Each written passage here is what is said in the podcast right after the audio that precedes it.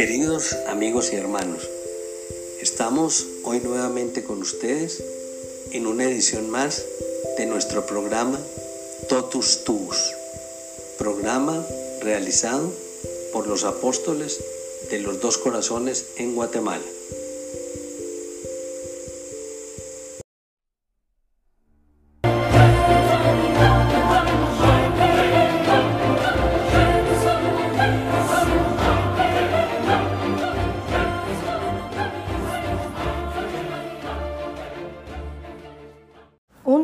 Simbólico.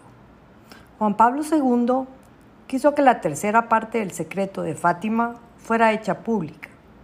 Así lo, anunció el cardenal Angelo Sodano, secretario de Estado del Vaticano, en un discurso que tuvo lugar al final de la ceremonia de beatificación de Jacinta y Francisco en Fátima, el 13 de mayo de, del año 2000. La publicación de este texto iba acompañada de un comentario preparado por la Congregación para la Doctrina de la Fe, y el motivo que presentaba el mismo Papa era para permitir que los fieles reciban mejor el mensaje de la Virgen de Fátima. En este discurso, Sodano destacó algunas ideas que también ayudan a comprender la interpretación de la tercera parte del secreto de Fátima aunque el motivo principal de la visita del Papa era la beatificación, Juan Pablo II quería agradecer a la Virgen la protección que le ha dispensado durante estos años de pontificado. Es una protección que parece que guarde relación también con la llamada tercera parte del secreto. Acerca del texto en que Lucía escribe la revelación de la Virgen, Sodano afirmó que es una visión profética comparable a la de la Sagrada Escritura, que no describe con sentido fotográfico los detalles de los acontecimientos futuros, sino que sintetiza y condensa sobre un mismo fondo hecho que se prolongan en el tiempo en una sucesión y con una duración no, precisada, no precisadas. Por tanto, la clave de la lectura del texto ha de ser de carácter simbólico. En sus palabras, el cardenal Sodano quería dejar claro que la visión de Fátima tiene que ver sobre todo con la lucha de los sistemas ateos contra la Iglesia y los cristianos, y describe el inmenso sufrimiento de los testigos de la fe del último siglo del segundo milenio. Es un interminable viacrucis dirigido por los papas del siglo XX. Además de volver a repetir que la correcta interpretación, según Sor Lucía, de qué obispo vestido de blanco es el Papa y que es el mismo que cae bajo los disparos de armas de fuego y que los tres pastorcillos vieron numerosos mártires de todos los estados, obispos, sacerdotes, religiosos, laicos, Sodano quiso recalcar que, después del atentado del 13 de mayo de 1981, a su santidad le pareció claro que había sido una mano materna quien guió la trayectoria de la bala permitiendo al Papa agonizante que se detuviera en el umbral de la muerte. Es conocido que ese proyectil que quedó en el jeep después del atentado fue entregado por el Papa al obispo de Leiria, Fátima, para que se guardase en el santuario. Este obispo fue quien engarzó esta bala en la corona de la imagen de la Virgen de Fátima. Al final de su breve discurso, Sodano hizo referencia a la desaparición de la Unión Soviética y del sistema comunista y declaró que Juan Pablo II había agradecido a la Virgen desde lo profundo del corazón por estos acontecimientos. Los sucesos a los que hace referencia la tercera parte del secreto de Fátima, recalcó el secretario de Estado, parecen ya pertenecer al pasado. La llamada de la Virgen a la conversión y a la penitencia, pronunciada al inicio del siglo XX, conserva todavía hoy una estimulante actualidad y en concepto siguen existiendo los ataques contra la Iglesia y los cristianos con la carga de sufrimiento que conlleva. El comentario teológico y la interpretación del secreto. En estas palabras del cardenal Angelo Sodano se encuentra la interpretación principal del secreto de Fátima, tal como lo afirmó posteriormente la Congregación para la Doctrina de la Fe.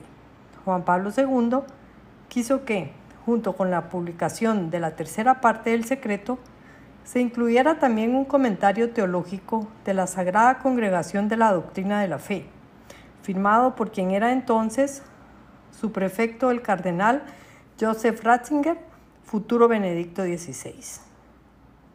El comentario se inicia con la formulación de una serie de preguntas al respecto, no sin antes desinflar, sobre todo para quienes lo veían con curiosidad de futurología, las especulaciones que se habían hecho sobre ello.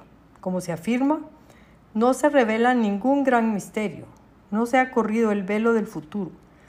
Las cuestiones que plantea resolver este comentario teológico son, ¿es esto lo que quería comunicar la Madre del Señor a la cristiandad, a la humanidad en un tiempo de grandes problemas y angustias? ¿Nos es de ayuda al inicio del nuevo milenio? O más bien, son solamente proyecciones del mundo interior de unos niños crecidos en un ambiente de profunda piedad, pero que a la vez estaban turbados por las tragedias que amenazaban su tiempo? ¿Cómo debemos entender la visión que hay que pensar de la misma? El comentario teológico de la tercera parte del secreto es un texto comprensible por un amplio público y está dividido en cuatro partes. La primera define los dos tipos de revelación que la Iglesia contempla, la pública y la privada. La diferencia entre ambos, de grado y de esencia, es fundamental para entender por qué la revelación de la Virgen a los tres niños portugueses es privada. Sin ánimo de, ni de simplificar injustificadamente esta parte del comentario, ni ahorrar su lectura que recomendamos. Ratzinger afirma que el concepto de revelación privada se refiere a todas las visiones y revelaciones que tienen lugar una vez terminada la revelación contenida en el Nuevo Testamento. Es esta la categoría dentro de la cual debemos colocar el mensaje de Fátima.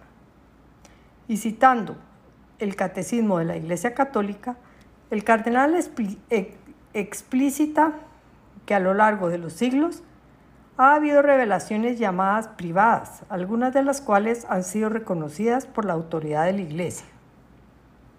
Su función no es la de completar la revelación definitiva de Cristo, sino la de ayudar a vivirla más plenamente en una cierta época de la historia. En la segunda parte, el purpurado alemán aclara, aclara qué criterios de verdad debemos buscar en las revelaciones privadas que deben ser su orientación a Cristo mismo. Cuando ella nos aleja de Él, cuando se hace autónoma o más aún, cuando se hace pasar como otro y mejor designio de salvación, más importante que el Evangelio, entonces no viene ciertamente del Espíritu Santo. Estas revelaciones tienen que ser un apoyo para la fe, la esperanza y la caridad, que son el camino permanente de salvación para todos. El teólogo Ratzinger fundamenta la inclusión de la revelación privada en la categoría de profecía. Esta clasificación la realiza a la luz de la Sagrada Escritura y basándose en los textos de San Pablo. No apaguéis el espíritu. No desprecéis las profecías. Examinad cada cosa y quedaos con lo que es bueno. Carta a los tesalonicenses 5, 19 al 21.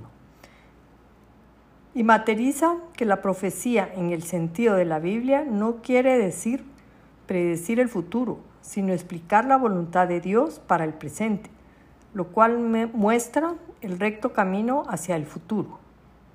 En este sentido, se puede relacionar el carisma de la profecía con la categoría de los signos de los tiempos. En las revelaciones privadas reconocidas por la Iglesia y por tanto también en Fátima, se trata de esto, ayudarnos a comprender los signos de los tiempos y a encontrar la justa respuesta desde la fe ante ellos. En la tercera parte, el futuro Benedicto XVI intenta aclarar el carácter psicológico de la visión que tuvieron los tres niños. Descarta que esta haya sido una percepción normal, externa de los sentidos, porque las imágenes y las figuras que se ven no se hallan exteriormente en el espacio, como se encuentran en un árbol o una casa. También descarta que sea una visión intelectual, sin imágenes, como se da en otros grados de la mística. Más bien, concluye que se trata de una percepción interior que ciertamente tiene en el vidente la fuerza de una presencia que, para él, equivale a manifestaciones externas sensibles. Esta experiencia interior no significa que se trate de una fantasía, como si fuera solo una expresión de la imaginación subjetiva. Más bien significa que el alma viene acariciada por algo real, aunque suprasensible. Teniendo en cuenta la fuerte experiencia a la que es sometida el alma, Ratzinger explica que se exige una vigilancia interior del corazón que generalmente no se tiene a causa de la fuerte presión de las realidades externas y de las imágenes y pensamientos que llenan el alma. Tal vez por eso se puede comprender por qué los niños son los destinatarios preferidos de tales apariciones. El alma está aún poco alterada y su capacidad interior de percepción está aún poco deteriorada. Si la visión interior no es una fantasía, tampoco son imaginaciones, como si por un momento se quitara el velo del más allá y el cielo apareciese en su esencia pura, tal como nosotros esperamos verlo un día en la definitiva unión con Dios. Más bien, las imágenes son, por decirlo así, una síntesis del impulso proveniente de lo alto y de las posibilidades de que dispone para ello el sujeto que percibe, esto es, los niños.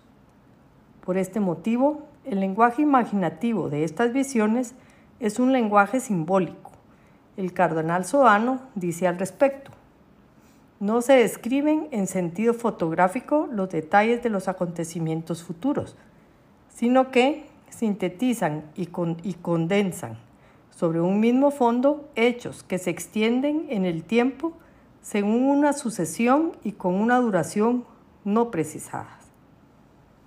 La cuarta y última parte de este comentario teológico de la Sagrada Congregación es, y así se titula, un intento de interpretación del secreto de Fátima. Si en las tres partes anteriores de este documento hemos querido hacer un breve resumen para no alargar excesivamente este capítulo, no nos resistimos a reproducir los últimos párrafos por el valor y significado que contiene. La interpretación no es competencia del vidente, sino de la Iglesia. Ella, Sor Lucía, sin embargo, después de la lectura del texto, ha dicho que esta interpretación correspondía a lo que ella había experimentado y que por su parte reconocía dicha interpretación como correcta.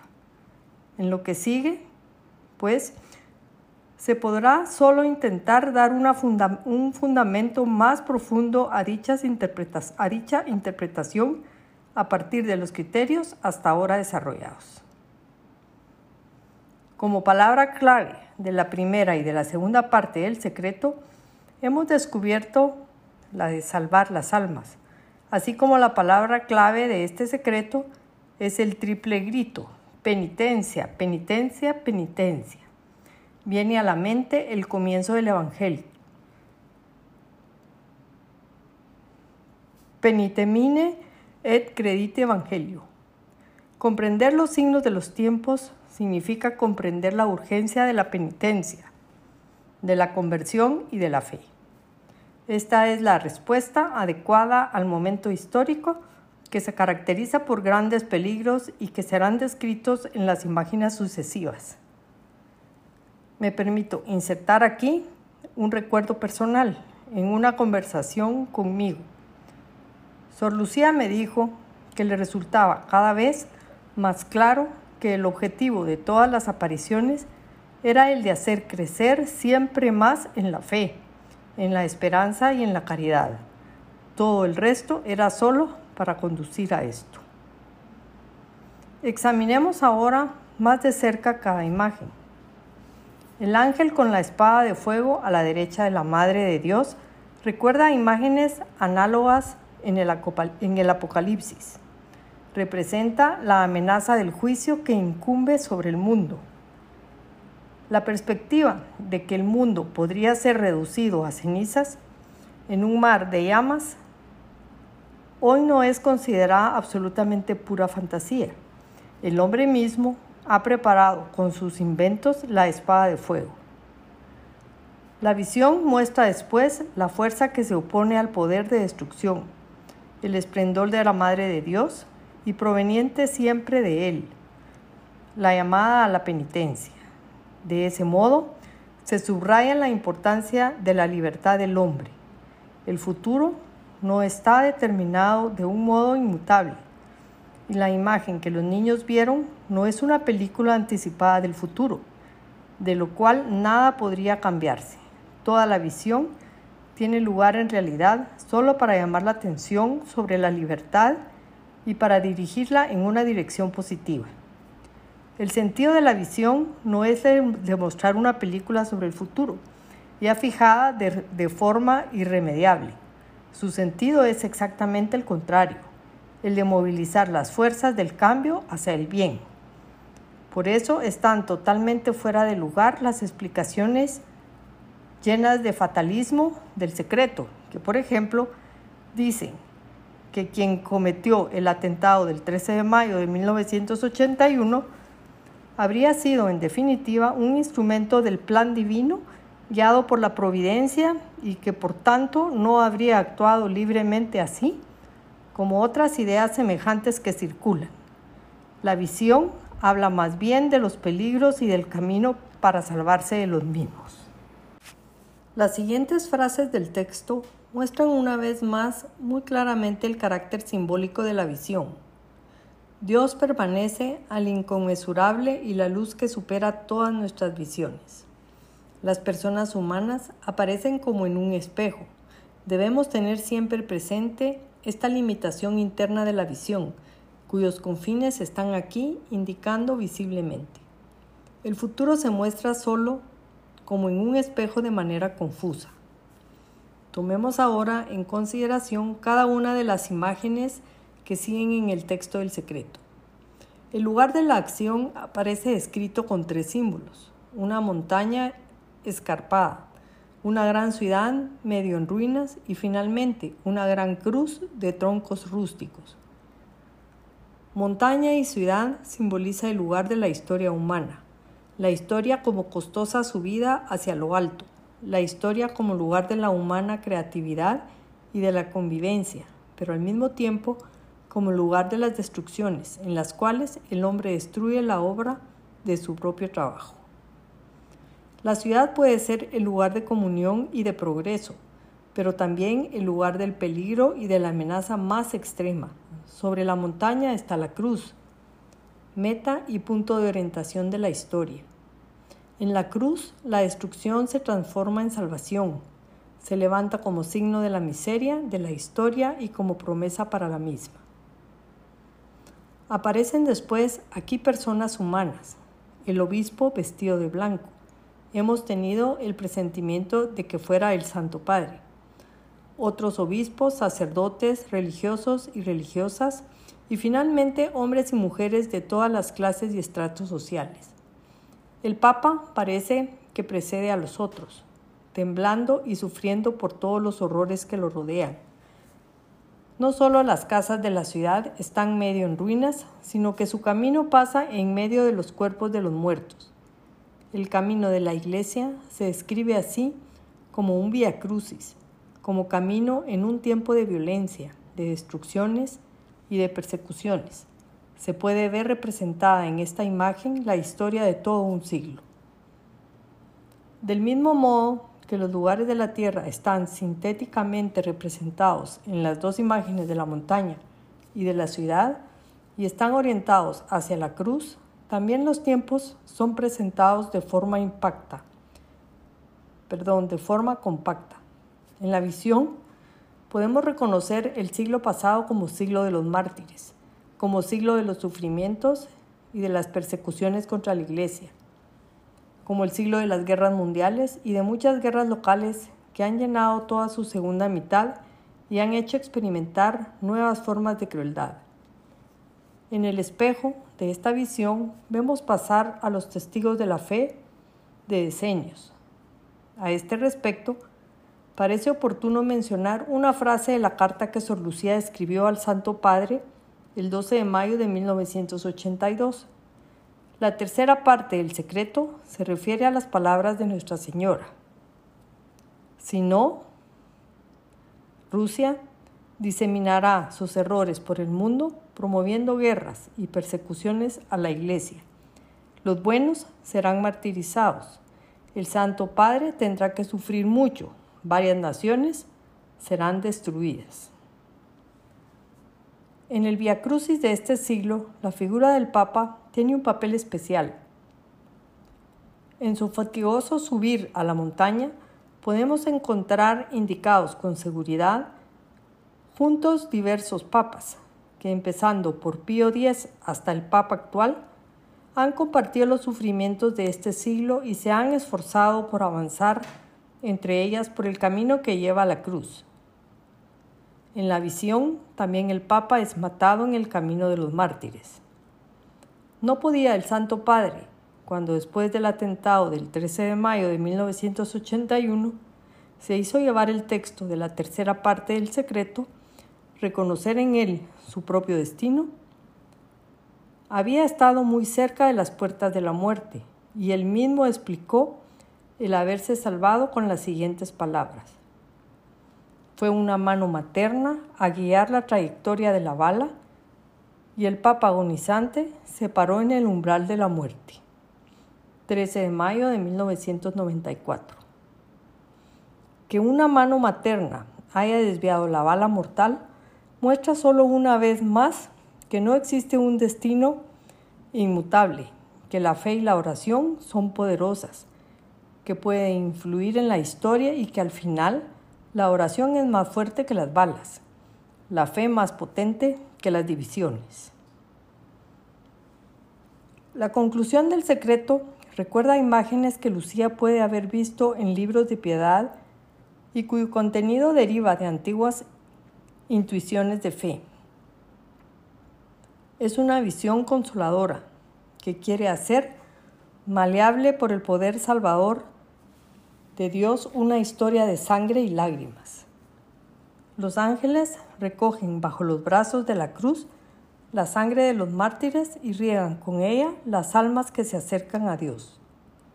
La sangre de Cristo y la sangre de los mártires están aquí consideradas juntas. La sangre de los mártires fluye de los brazos de la cruz.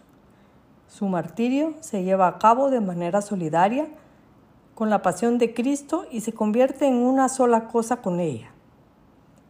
Ellos completan en favor del cuerpo de Cristo lo que aún falta a sus sufrimientos. Su vida se ha convertido en Eucaristía, inserta en el ministerio del grano de trigo que muere y se hace fecundo.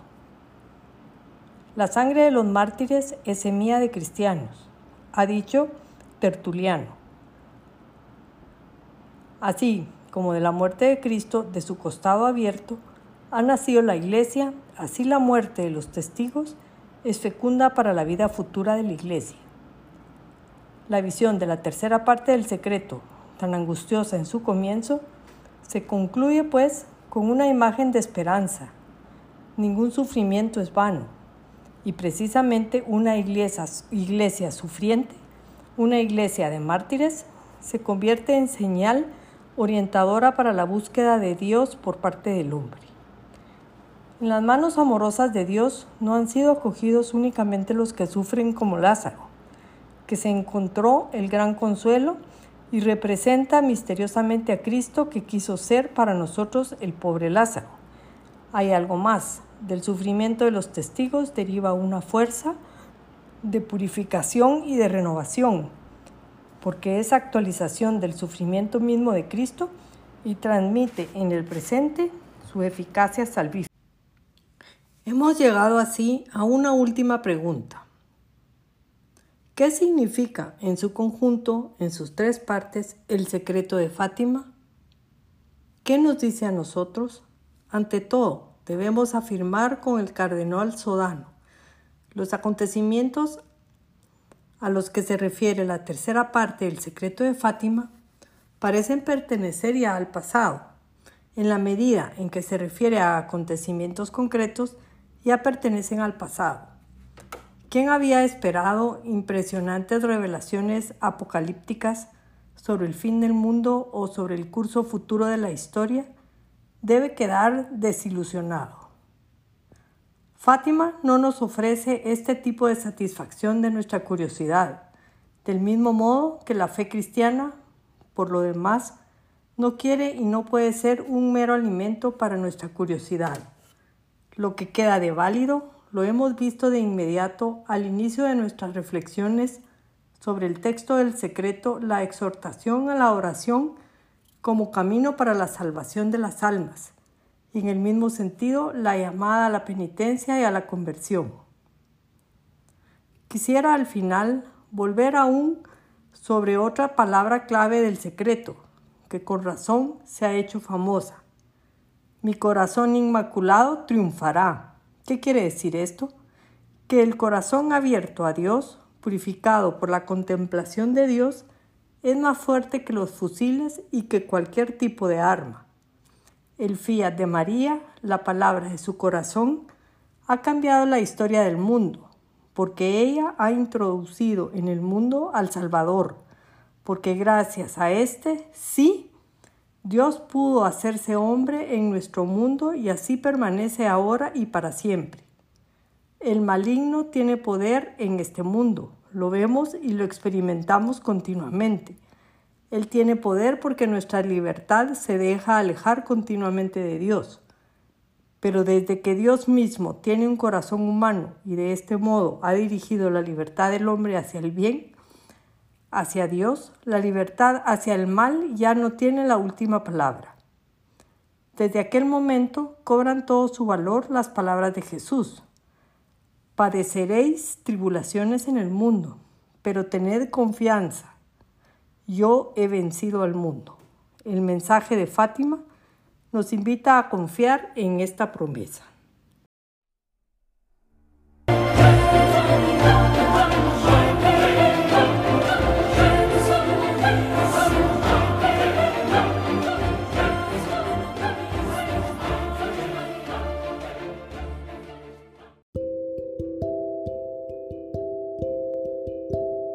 Terminamos entonces en el día de hoy con nuestro programa Totus Tus, programa realizado por los apóstoles de los dos corazones en Guatemala. Esperamos que esta semana continúe con muchas bendiciones para cada uno de ustedes, que nuestras misiones sean desarrolladas y nos lleven siempre por el camino de la santidad. Totus tus, oh María.